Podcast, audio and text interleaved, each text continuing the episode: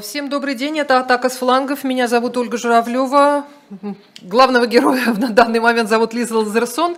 А еще один герой под названием Максим Шевченко точно собирался, очень обещал, что вот он прям едет-едет. Но пока он едет-едет сквозь снежную равнину, и мы Доктор пока... едет, едет. Да, да, да. Насчет порошка ничего не скажу, но, но едет.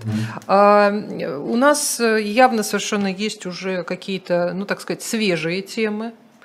А, Имеется в виду Оскар и его значение. Да, на всякий случай мы э, отметим, что это фильм канадского режиссера. Это не лично Алексей Навальный там получил Оскар, это фильм о нем.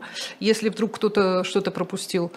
А что у нас еще есть? У нас есть прелестный законопроект, касающийся увеличения как-то увеличение, увеличение призывного возраста, можно так сказать? Можно, да, можно. ну да, Ну, наверное. увеличение, там, по- по- поэтапное смещение. Поэтапное смещение, да. Не знаю, мне пока э, э, из этого всего нравится только одно, то, что э, чем дальше м, 18-летний мальчик от, от армии, Военкомата. тем- от военкомата, тем здоровее. Ну, правда, потому что мне кажется, что за последние, я не знаю, там, десятилетия уже ну, во всех сферах, мне кажется, э, жизни стали воспринимать 18-летних людей все-таки как подростков, даже несмотря на то, что это совершеннолетние. Да, все говорят, ну что вы, ну это же дети.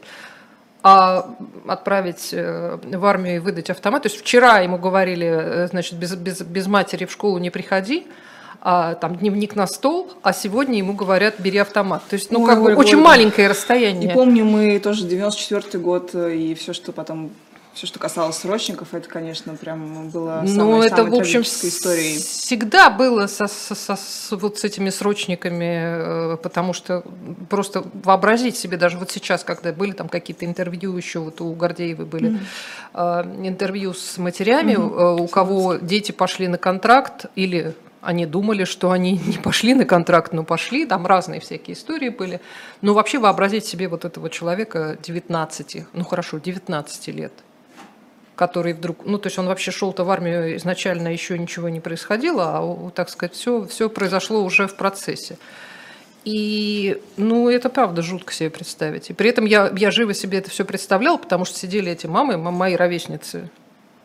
Я, в общем, хорошо себе представляю 18-летнего ребенка. Это, В общем, это мы, женщины, жуть. чувствуем свою привилегию, мне кажется, здесь однозначно. Здесь прям повод поговорить Да. про огромную привилегию женщин в контексте призыва. Но я вообще против призыва в целом, я за контрактную армию, я не считаю, вот Максим бы здесь был, и сейчас, наверное, придет и нам скажет, что вот вы за Вагнер, вот вы за такие формы взаимодействия, за Ну, частные военные компании, конечно. Ну, не за частные. Не за частные. Не Мне за кажется, частные, но какая-то за, за контракт. Нет, конечно, государственная контрактная армия. У нас нет такой необходимости защиты постоянно от границ, чтобы нам кто не говорил, как, допустим, в Израиле, которая прям вот э, страна, которая полностью позиционирует себя как страну, которая выживает во враждебном э, таком окружении, что, в принципе, правда, что подтверждается тем, допустим, заявлениями э, соседних стран, и там есть в этом необходимость, там гораздо более маленькая страна. У нас такой необходимости нет. Более того, мы поняли, как армия вообще функционирует, как функционируют военкоматы, как, как- каким образом у них там нет ни цифровизации, ни учета э, тех, кто подлежит мобилизации. То есть полная,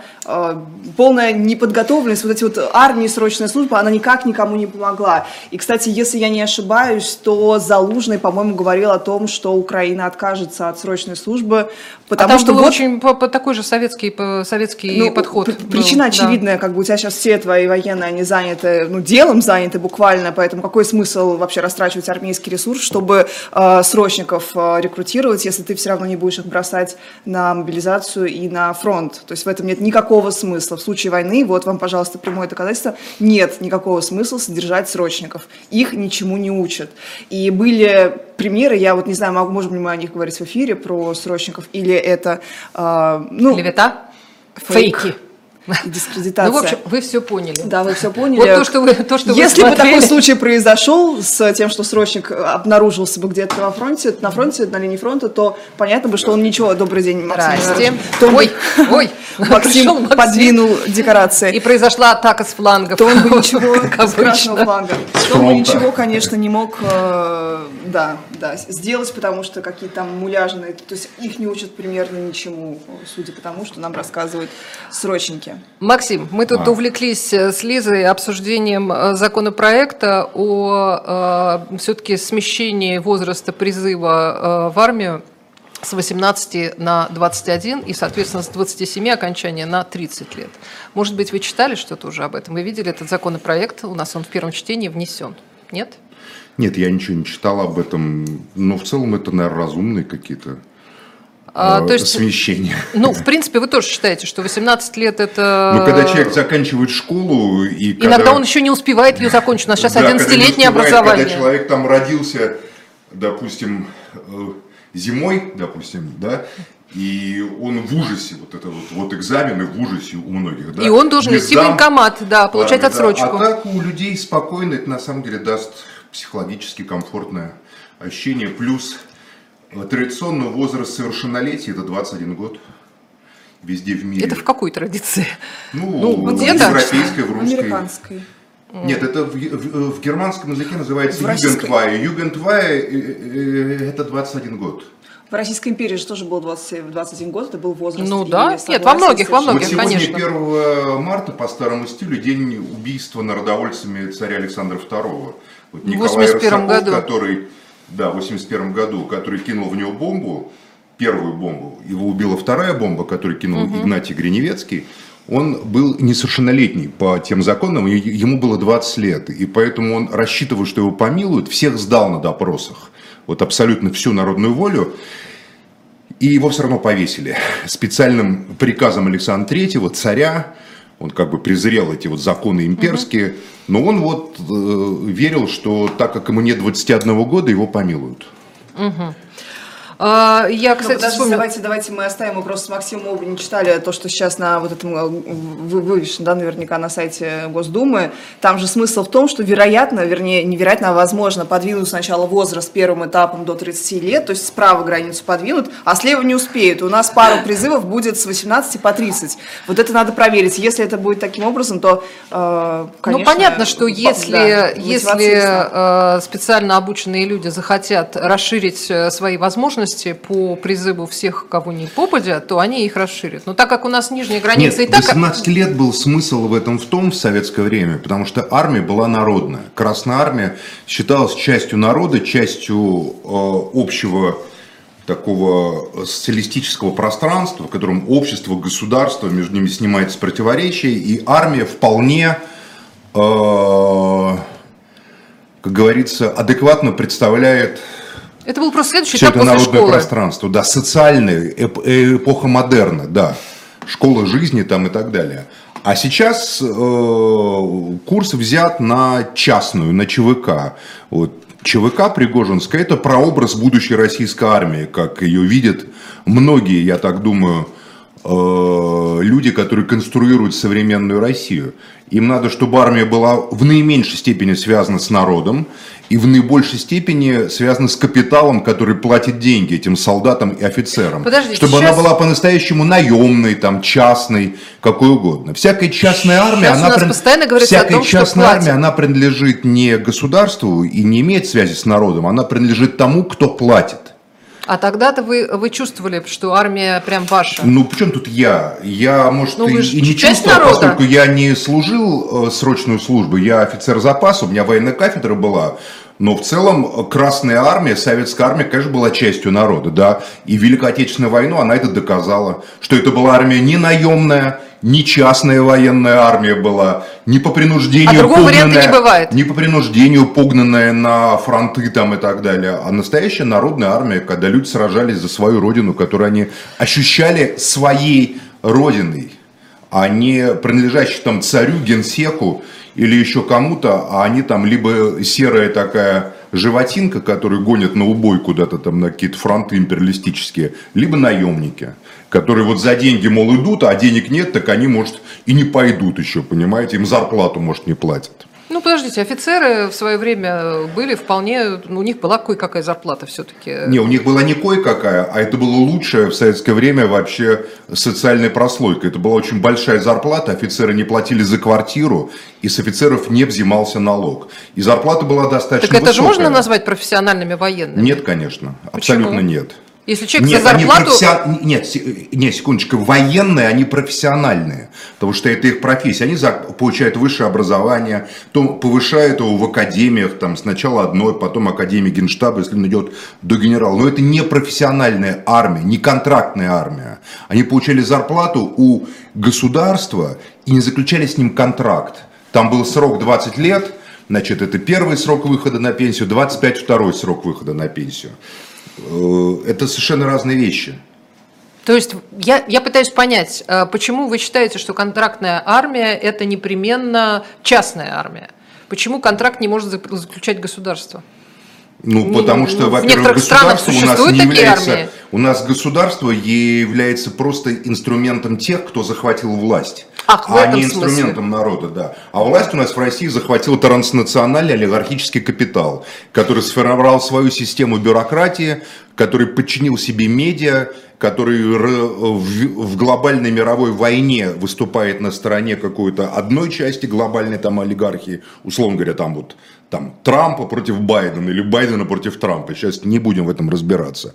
Вот они называют это государством. Но по сути какое-то государство, в котором суды э, принимают решения не по праву и не по закону, а потому как им сверху скажут, и являются во многом инструментами расправы и запугивания, в котором выборная система отменена или уничтожена как таковая, и выборы рисуются в кабинетах, а не народ своих выбирает представителей, в которых закрывают независимые средства массовой информации, вроде «Эхо Москвы» или «Новой газеты», нравятся они или не нравятся кому-то это средство массовой информации, но это была полифония какая-то, да, а, поэтому да, это определенный тип государства, но это олигархическое государство, в котором крупный капитал, скрываясь за ширмы бюрократии силовиков и легализовавшегося криминала, э, подчинил своим интересам э, и экономику, и природные ресурсы, и загнал общество за можай. Часть общества... Тогда выгнал... можно не обсуждать их законы вообще. Ну, что, ну а я считаю, что мы обсуждаем, не обсуждаем, мы можем только уподобляться, знаете, таким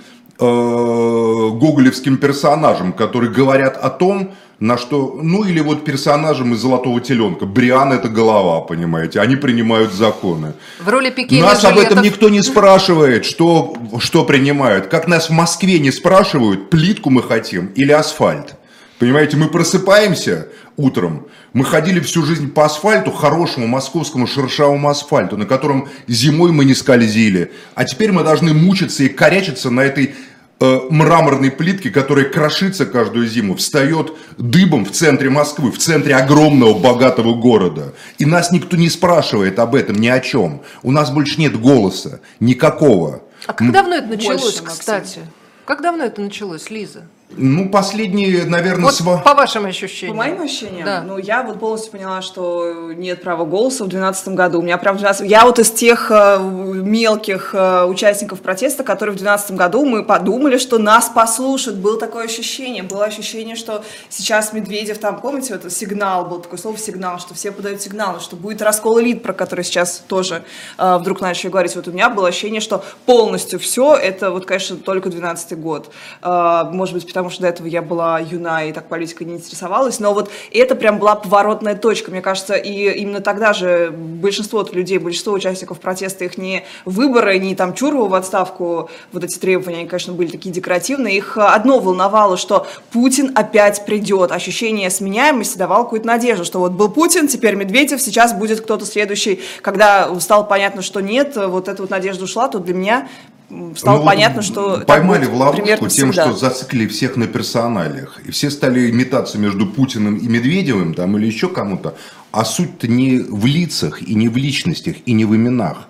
Суть э, в, самом, э, в самой природе этой системы, которая сформирована победившим в 90-е годы и укрепившимся в 2000-е капиталом транснациональным, потому что это в России правит никакой не национальной буржуазия, это офшорная слова Суркова, аристократия правит в России, которая выводит отсюда деньги туда, причем за 22 год, вот за год СВО, денег из России выведено, несмотря на все запреты, там, банковские препятствия, больше, чем за несколько предыдущих лет до начала СВО. просто больше. Вот они выводят туда за границу, вкладывают там в Бруклин, как Прохоров, вкладывают в Лондон, как Абрамович, вкладывают еще там куда-то на Каймановы, через офшоры на Каймановы острова или в, на, там в Гибралтаре. А здесь формируют систему, которая бы исключала любое неповиновение, любое как бы свободомыслие, кроме разрешенного в аквариуме в каком-то, да, где рыбкам там можно там что-то шебуршиться их и там хвостиками иногда там что-то такое вилять. Вот и все. Здесь а, правит жесточайшая система эксплуатации этой территории. Народ, все вековые чаяния русского народа. 1 марта по старому стилю, об этом можно говорить. Народная воля почему царя убила? Не потому, что он царь, а за то, что под прикрытием деспотии он проводил либерально-капиталистические реформы. Именно это было в манифесте народной воли. Об этом просто мало кто знает. Ему сказал же первый, вот кто стрелял в него неудачно около решетки летнего сада, как его фамилию забыл, а, Каракозов. Когда, Каракозов когда сказал ему, сказал ему, царь к нему подошел, спросил, за что ты в меня стрелял? Он говорит, ты обманул, ты говорил, что освободишь крестьян, а ты их не освободил. За либеральные капиталистические реформы народная воля, вполне социалистическая, народническая организация именно и приговорила его. Потому что жить стало после реформы его либеральных хуже, чем в крепостнической России, где, по крайней мере, была какая-то система ответственности на разных уровнях. Он, лишив народ абсолютно воли, вот той самой народной, да, которую эта организация себя называла, которую руководила дочка генерала дочка губернатора Санкт-Петербурга Софья Перовская. Надо понимать, кто она была. Она была внучка князя, правнучка князя Разумовского. Вы очень любите аристократов, и мы знаем. А интересно, народная воля соединила в своих рядах всех. Там был крестьянин Желябов, там была аристократка Перовская, там был польский шляхтич Гриневецкий, э, белорус по нынешнему, он из Бобруйска был родом. Там был мещанин Николай Рысаков, там были евреи, Геф, э, Гельф, как ее звали? Геся, ее повесили беременную тоже. Ей дали родить, а потом ее повесили. Ге... Она, по-моему, умерла от чехотки, если я не ошибаюсь, э, сидя в, в Ну, в общем, в да, или она умерла, да. но, ее, но ей не отменили смертную казнь. Вот, понимаете? И э, вот они, как говорится, их тема-то была как раз такая, вот мы сто лет спустя с лишним говорим о том же самом, что под прикрытием жесткого, жесткого государства, Э, которое внешне феодальное и внешне подавляет все, что угодно, проводятся абсолютные такие либерально-капиталистические реформы. И Именно в этом они и обвиняли Александра не совсем понятно. А? Непонятно здесь э, ваше, э, ваше ударение на слово «либеральное». Речь ну как, мы просто конкретно народовольцы просто обвиняли царя в либеральных реформах капиталистических его реформа, вам кажется, что либеральная – это свободная. А это на самом деле свобода только для капитала, а для народа это порабощение. Вот результатом либеральных реформ, которые пришли с 91 года, является вымирание русского народа. А на самом деле и Чубайс, и Гайдар, которые первыми своими указами ликвидировали колхозную э, и совхозную собственность на землю, то есть уничтожили э, экономическое основание жизни значительной части русского народа, которая жила на селе, работала в колхозах, достаточно э, Но комфортно. Секундочку, можно количестве. это говорю? Это было в огромном количестве. Ага. На самом деле они до, до конца доводили реформы Александра II угу. и Столыпинские реформы, которые их продолжали, целью которых было уничтожение общинного самосознания и общинного способа жизни русского народа. а как раз у народовольцев, которых мы сегодня угу. вспоминаем, было сказано, что общинное самосознание является, может это утопия, по этому поводу спорили ученые все время, естественными формами социалистического сознания. Русский народ, говорили они, естественный стихийный социалист. Как уничтожить там социализм в России? Уничтожьте русский народ, и социализм исчезнет. Это с успехом, на мой взгляд, взглянешь на Тверскую область, на Смоленскую, на Рязанскую, где вымирает народ, на Владимирскую. Эта программа с успехом осуществляется. Зато капитализм процветает под э, тираническим каркасом, внутри тиранического каркаса такого же государства, какое было у Александра II. Это любимый царь, как говорится. Нет, еще более любимый это Александр III, его сын, конечно, который там еще к этому добавил там банк, крестьянский банк, финансовый капитал крупный. Короче, РСПП как Короче, когда было, это так и очень сейчас плохо. правят. И ничего сделать Да нельзя. нет, это, конечно, замечательно для тех, кто зарплату там получает. А для народа это, да, это смерть. Народ Подождите, вымирает. а капитализм, э, он вообще, он как бы сам из себя деньги берет? Нет, он капитализм берет деньги из тех, у кого эти деньги можно взять, эксплуатируя их. Он берет деньги, когда и из крови тех, чьи жизни он пожирает. И, и это э, не только Ну специфика просто, России. просто когда, когда капиталисты начинают что-то продавать, то их кто-то что-то А, кто-то должен продавать. покупать. А, а откуда они берут это все? На чем у них маржа образуется? Вот вы Стейнбека читали «Грозди гнева» про Так. Великую депрессию? Помните, как там описывается, когда банки скупают землю этих фермеров несчастных? Это понятно. Это про, про Великую депрессию. Я просто А, к тому, понятно. что... э, а что- она откуда берется эта Великая депрессия? Вот сейчас, вот сегодня рухнул банк, вчера рухнул банк, крупнейший американский Да, Silicon да, да, Bank. совершенно верно. Это, там Silicon Valley Bank. Считайте, это начало 1929 года. Опять Такой всё так же будет? А в восьмом году думаю, будет почему этого не круче, Потому произошло? что люди привыкли к гораздо большему комфорту. В восьмом году почему не произошло? Ну, как бы была стабильность, там имел какой-то контакт, Россия там имела контакт с чем-то. А сейчас, я думаю, будет, то еще же самое, круче. думаю. Хорошо, вернемся, вернемся к нашим баранам. У нас, э, у нас нет такой проблемы, у нас капитала нет, но, кстати, про отношения с капиталистами и с олигархами мы как раз тоже сегодня хотели поговорить. Давайте. А вот эта вот э, история, что часть э, э, российских миллионеров, скажу, про- потому что олигархи это все-таки термин, а, миллионеров, миллиардеров, э, считается, что среди них есть те, на кого несправедливо наложены санкции. Хорошие. Ну, есть хорошие, да. Вы считаете, есть хорошие миллиардеры? Давайте я скажу. Да, а вот то я- мне уже скажет. мне пишут в чате, что я, да. что я, что я, что я, Да. что я сплю. Нет, я не сплю, но я не могу прерывать оратора Максима Шевченко, когда в него вселяется, вселяется оратор. Ну, смотрите, во-первых, я не согласна с тем, что у нас олигархический капитал и олигархи правят. Мы много раз это обсуждали, что если в Украине это действительно Я справедливо, так не говорил. Я говорил, что правит транснациональный капитал. Транснациональный а олигархический. капитал. Ну вот вы же, мы же, мы же с вами оба, мы уважаем очень Бориса Юрьевича Кагарлицкого, и он как раз говорит о том, что национальный капитал всегда, и особенно в периферийных экономиках, как Россия, ищет выход, ищет э, какое-то приложение себя за границу в страны центра. Поэтому сейчас понятным образом в 2022 году все начали пытаться выводить свои средства, и это понятно, избегая в том числе санкций и э, избегая того, что, например, у тебя не будет работать SWIFT, и у тебя будут просто твои активы в России просто неэффективны, их ты не сможешь больше использовать. Это все понятно. Мне категорически непонятно в этом всем разговоре с э, снятием персональных санкций с олигархов другое. Почему письмо про снятие с олигархов вообще всплыло, а почему ни одного письма, не знаю, ФБК или там Венедиктова, э, до кого угодно в отношении снятия санкций с простых россиян, почему его нет? Это необъяснимо для меня. Ну, это же Э, про персональные единственное- санкции, а не про Хра- Какая, какая, в чем, в чем А разница? простые Почему мы должны начинать? э? Нет, у нас, у нас простые россияне есть под этими ковровыми санкциями, которые, ну, например, нам с вами не дают возможность поехать в Европу, потому что сейчас Эстония, Латвия, Литва не признает Шенген, не выдает собственные шенгенские визы.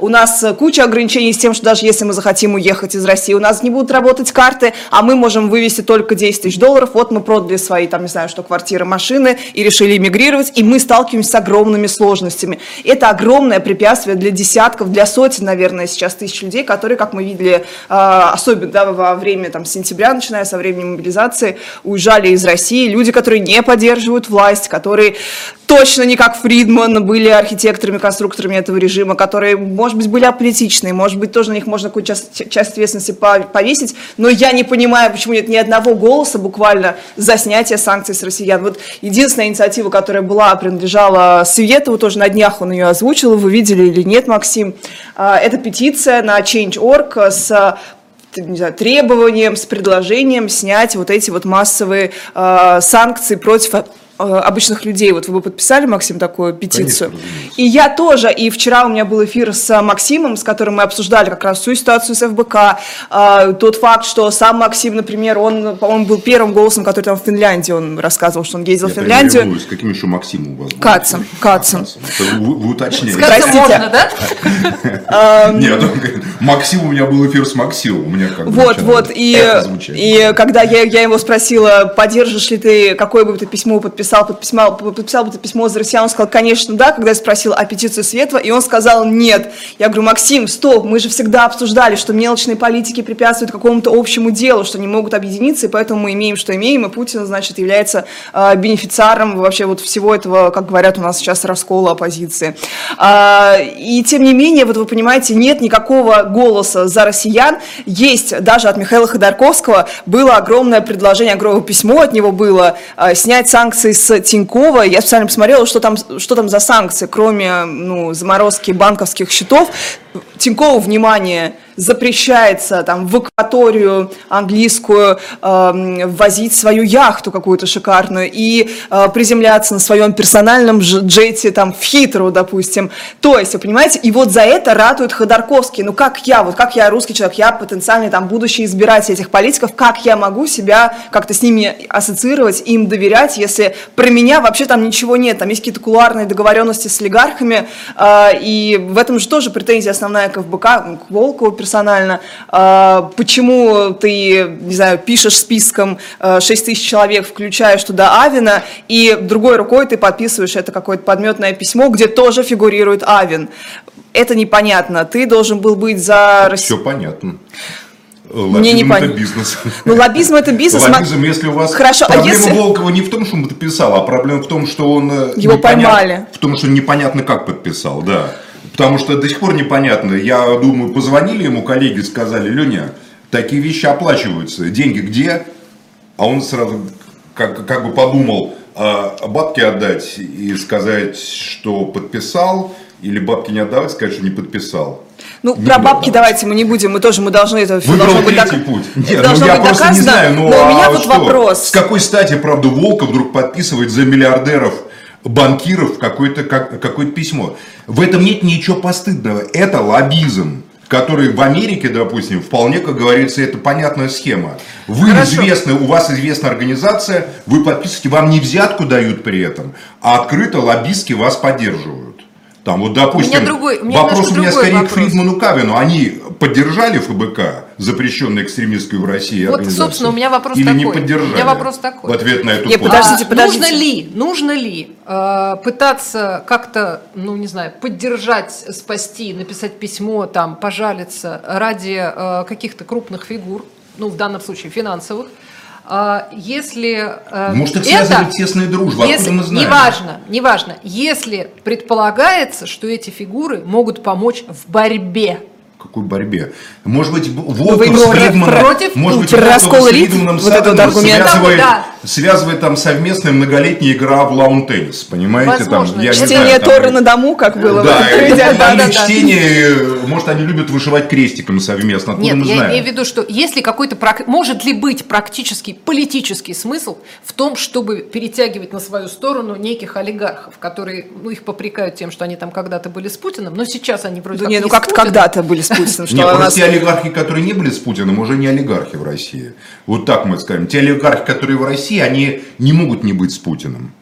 Мне ну, кажется, единственная да. фигура, которая хотя бы какие-то могла вызывать там противоречия, это действительно Тиньков, просто потому что он сразу, сразу ярко осудил, отказался, если не ошибаюсь, от российского гражданства, и он не был среди семи банкирщин, например, а человек следующего поколения Но бизнесменов. Был с э, органами, э, э, с МВД, по-моему, когда он в Хабаровск, помните, летал, там два было блогера, о, да, о, да. него, Конечно. И когда выяснилось, что, что он ну, силовой там ресурс не он, использовал. а как бы раз силовой да. ресурс, поэтому как бы тоже, знаете ли, Ну, приятного мало, но это не такая аффилиация с Путиным и вообще с режимом, как, не знаю, вот залоговые аукционы, 96 год, и Фридман, который просто был частью этого периода нашего прекрасного. Поэтому, поэтому не знаю, но у меня только, только вопрос, опять же, один. Вот если мы все, вы говорите, какая-то непрозрачная там может быть мотивация у Волкова, я это не заявляю публично, потому что надо все это, конечно, доказывать, но если мы все скинемся ФБК... Я не заявляю, то... что у него не непрозрачно. Я просто разговариваю, что ничего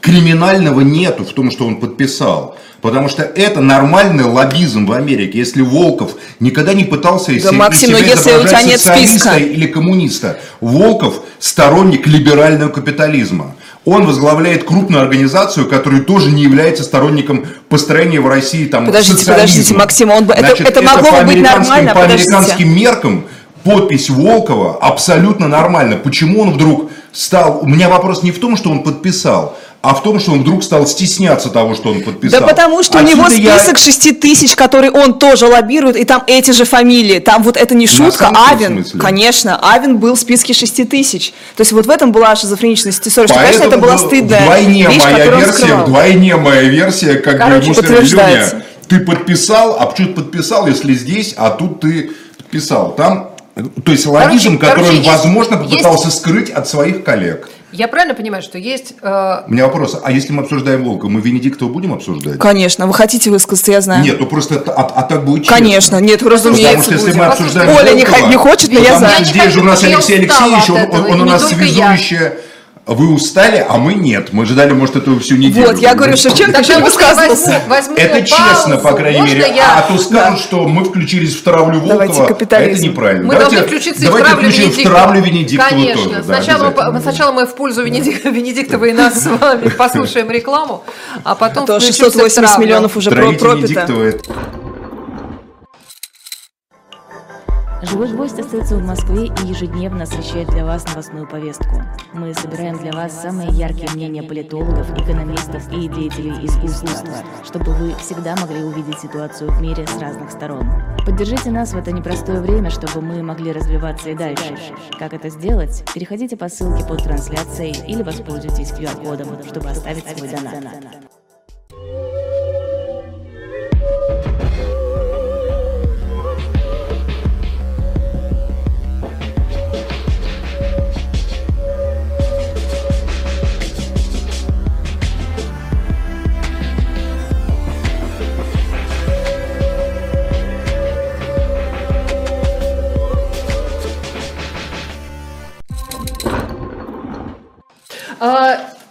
Внимание, внимание, я хочу еще... Мы все время тут про историю, поэтому э, shop.diletant.media для вас. И не забудьте, что все еще можно купить.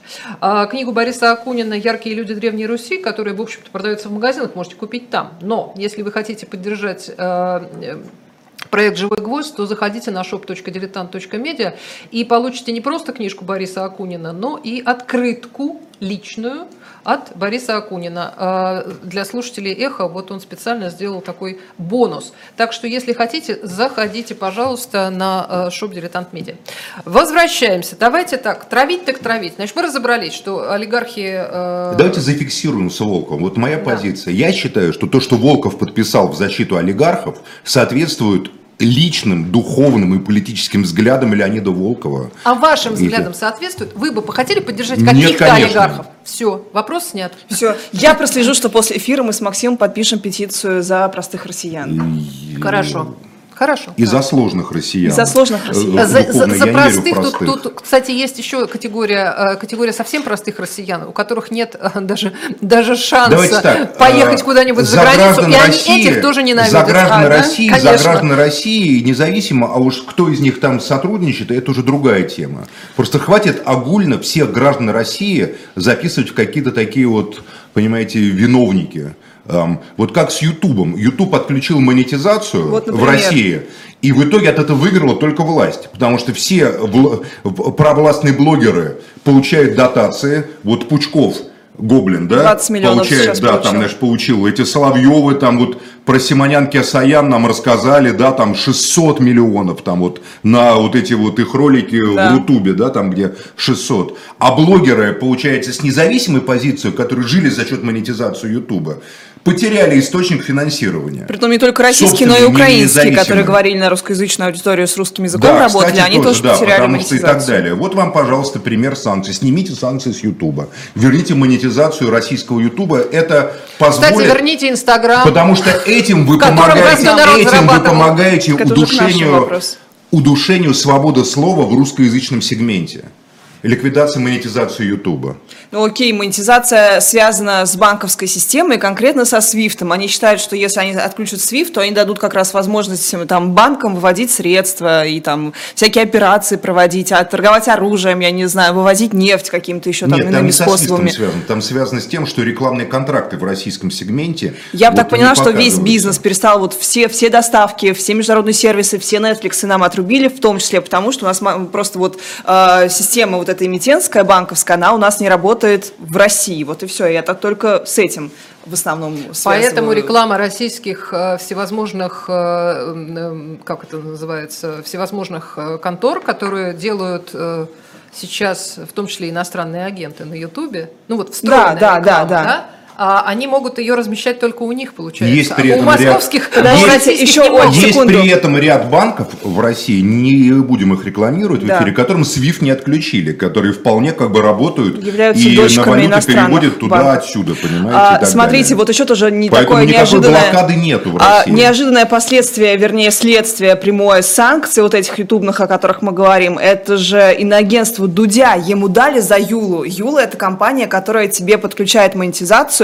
но она размещена в Израиле, ты с ней подписываешь партнерку, она как бы регистрирует на себя т- твой там этот YouTube аккаунт э, монетизации, и таким образом Дудь как бы получал деньги из-за границы. Так подождите, Они YouTube, это доказали. YouTube вот и все. тоже, Слушайте, YouTube тоже размещен Да. не в России, он в Ирландии размещен. Вот этот офис, от- откуда тысячи, в том числе провластных блогеров, которые абсолютно там члены Единой России Слушайте, ну, и засыпают, глядя на портрет Путина, и просыпаются, глядя на портрет Путина, тоже получали деньги оттуда, и из Ирландии. Но по мы же прекрасно понимаем, э, что статус иноагента можно получить, э, За что не, угодно, получив, не получив да, вообще ну, ни, ни копейки, ни кого. что Проблема в том, называется. что мы не понимаем, за что можно получить статус иногента. Это вот да. уже упоминавшийся Борис Юлич Кагарлицкий, который непонятно за что получил статус ино- иноагента, когда-то его рабкор получал грант левого фонда Розы Люксембург Германии. а, германский? Да, германского, который был, который левые, это Линкен, значит, они поддерживали там Донецк, Донбасс, ДНР, выступали, значит, э, во, во многом, не то чтобы за Путина, но, в общем, как бы Такую пророссийскую умеренную. ну, позицию. умеренную такую пророссийскую, да. Вот за это Борис Юрьевич давно уже это не получал ничего, но вот ему дали статус инагента. Когда он обращался в суд, он, наверное, сам лучше расскажет, если вы с ним поговорите. Потому что я там, он меня приглашал в суд, значит, э, типа экспертом.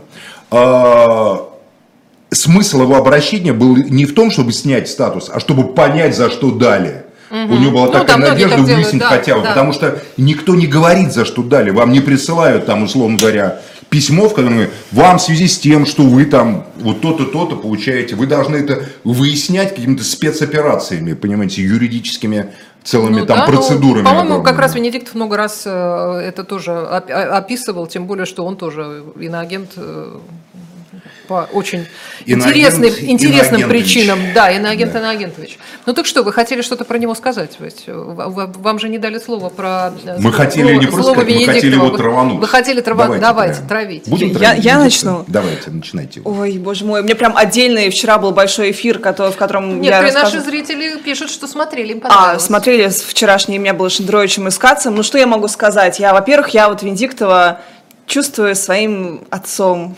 духовным, физическим, реальным. Поэтому я воспользуюсь вот этой поправкой Конституции, какая про там она, физически вы уж, 52-я. Ну, он, он очень похож на моего папу, просто очень. А, да? Я вам могу в личку, кто, если вы мне напишете, скинуть фотографии, это правда.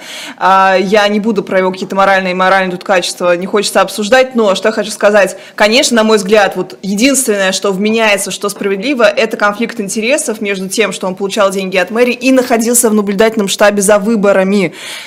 Я понимаю, что есть разные, может быть, позиции на эту тему. У меня однозначная точка зрения, что это прямой конфликт интересов. Другое дело, что у нас нет никаких процедур, которые бы это оценивали. Никаких этических там этих комиссий, да, к сожалению. Иначе бы просто его нужно было, конечно, с этой должности удалять, если он э, является интересантом, он получает деньги. В этом случае, да.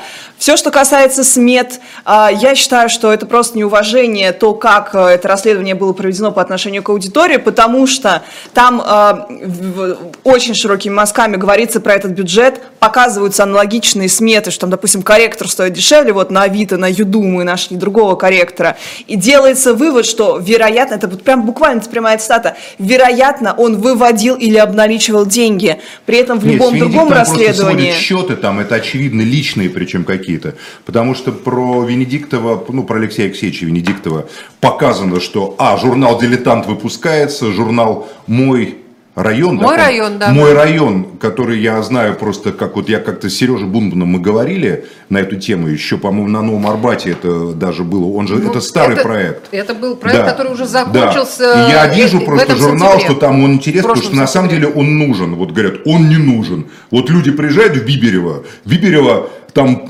пол Ожской долины живет в Биберево теперь, благодаря усилиям того же Собянина, понимаете?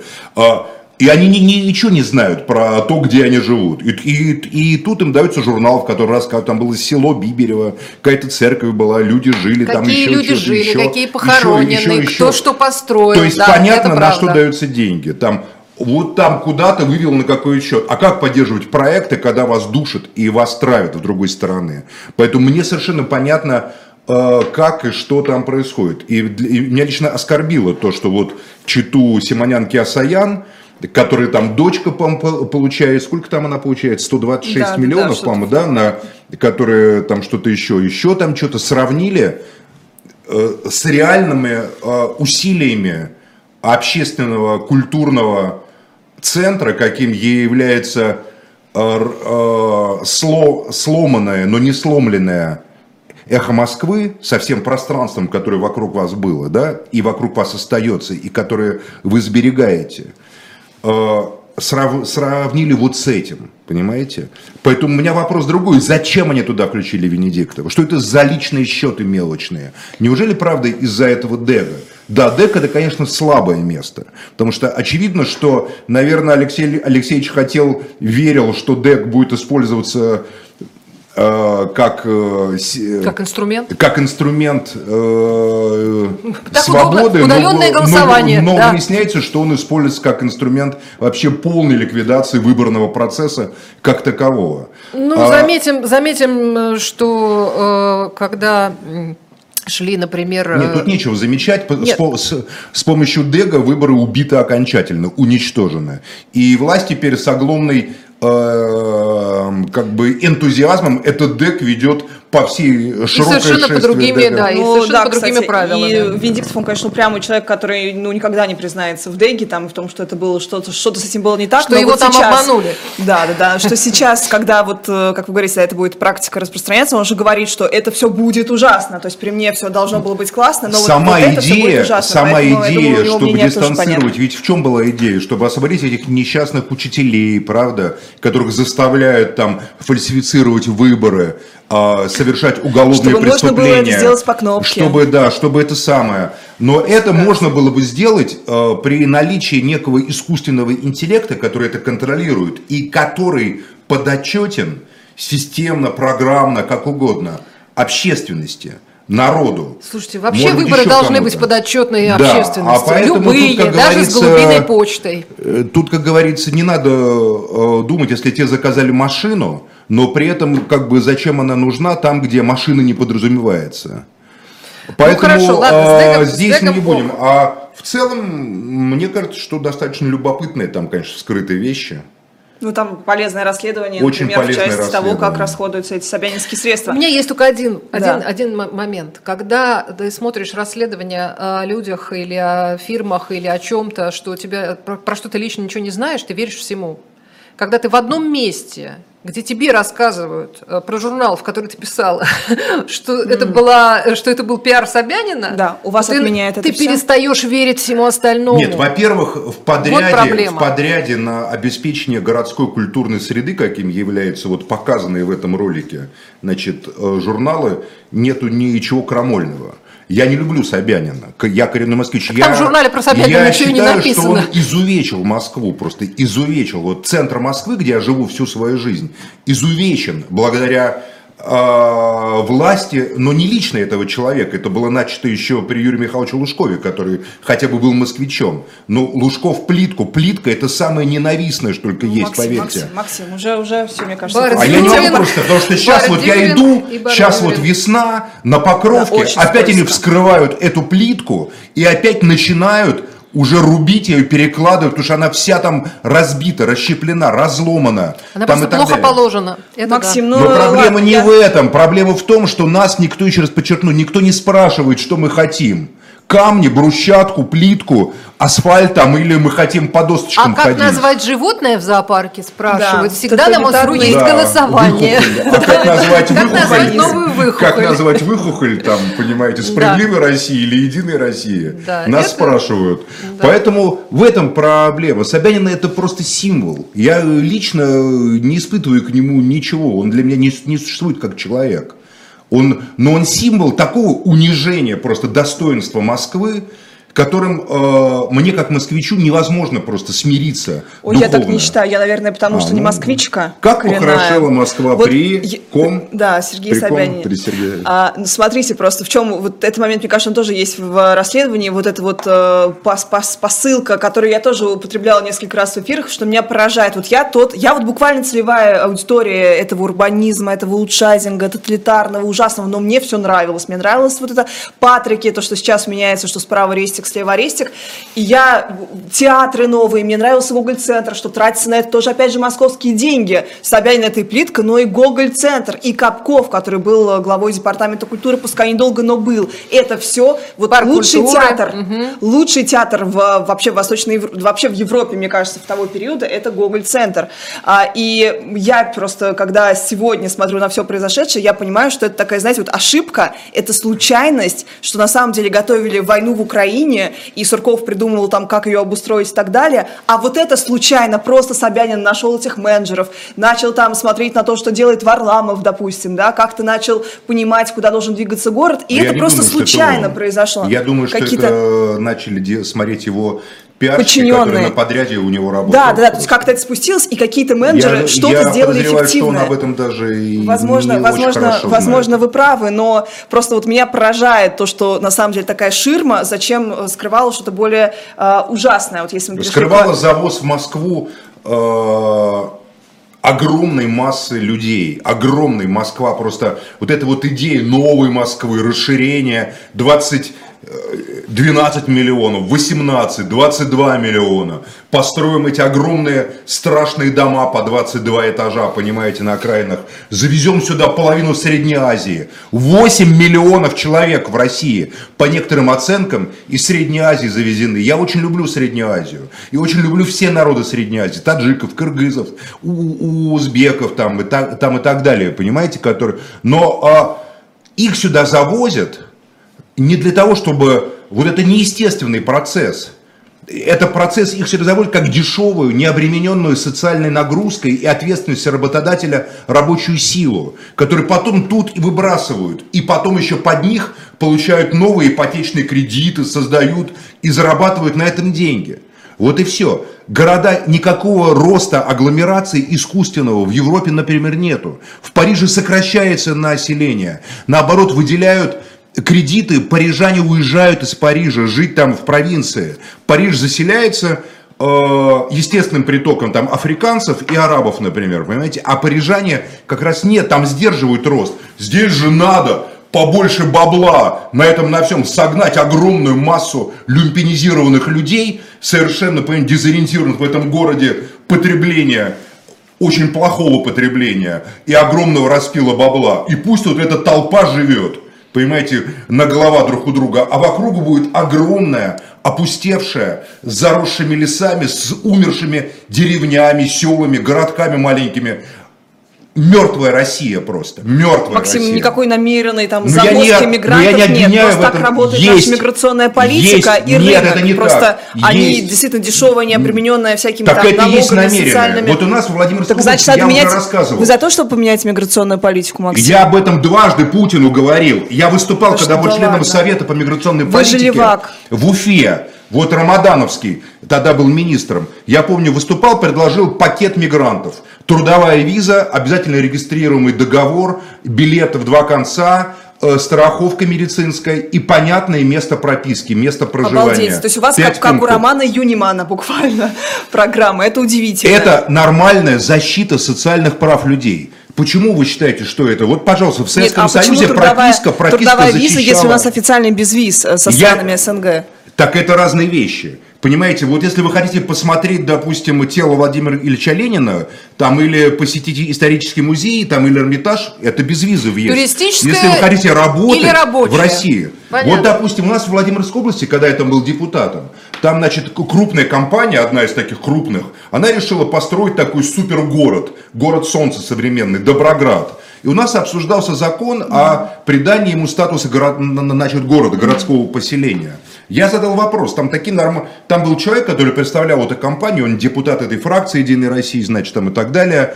А, я задал вопрос, а кто будет строить? Вот я предлагал принять закон во Владимирской области как депутат, и наша фракция КПРФ это тогда внесла, чтобы приоритетное право при приеме на работу было для жителей Владимирской, Костромской, Ивановской, Ярославской, ну, соседних областей.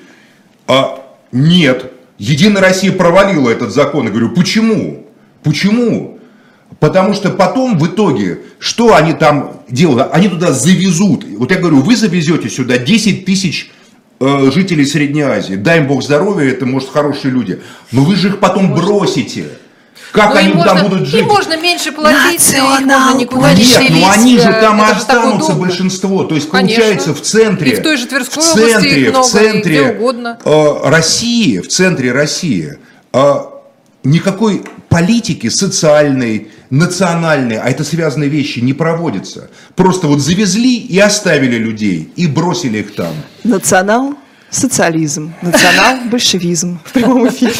А, слушайте, у нас осталось очень мало времени, Да, а Оскар. у меня, да, у меня, Оскар у меня, должны. да, Я против, запас. я против растворения, вот этого искусственного растворения людей в интересах правящего капитала. Естественные процессы э, смешения людей, естественные процессы э, взаимодействия разных этносов, разных национальных групп.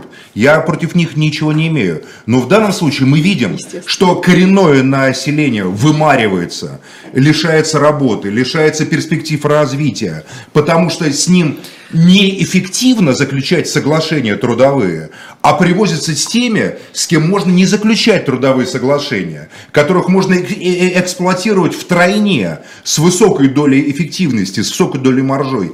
И это приводит к геноциду коренного населения. Поэтому в, в упоминавшейся мной Владимирской Максим, ну, области если они по договору работают, то они налоговые резиденты. В 2,7 раза превысила рождаемость. В 2,7 раза. Вообще- Россию, русский мир защищаем. Вот вам сердце России.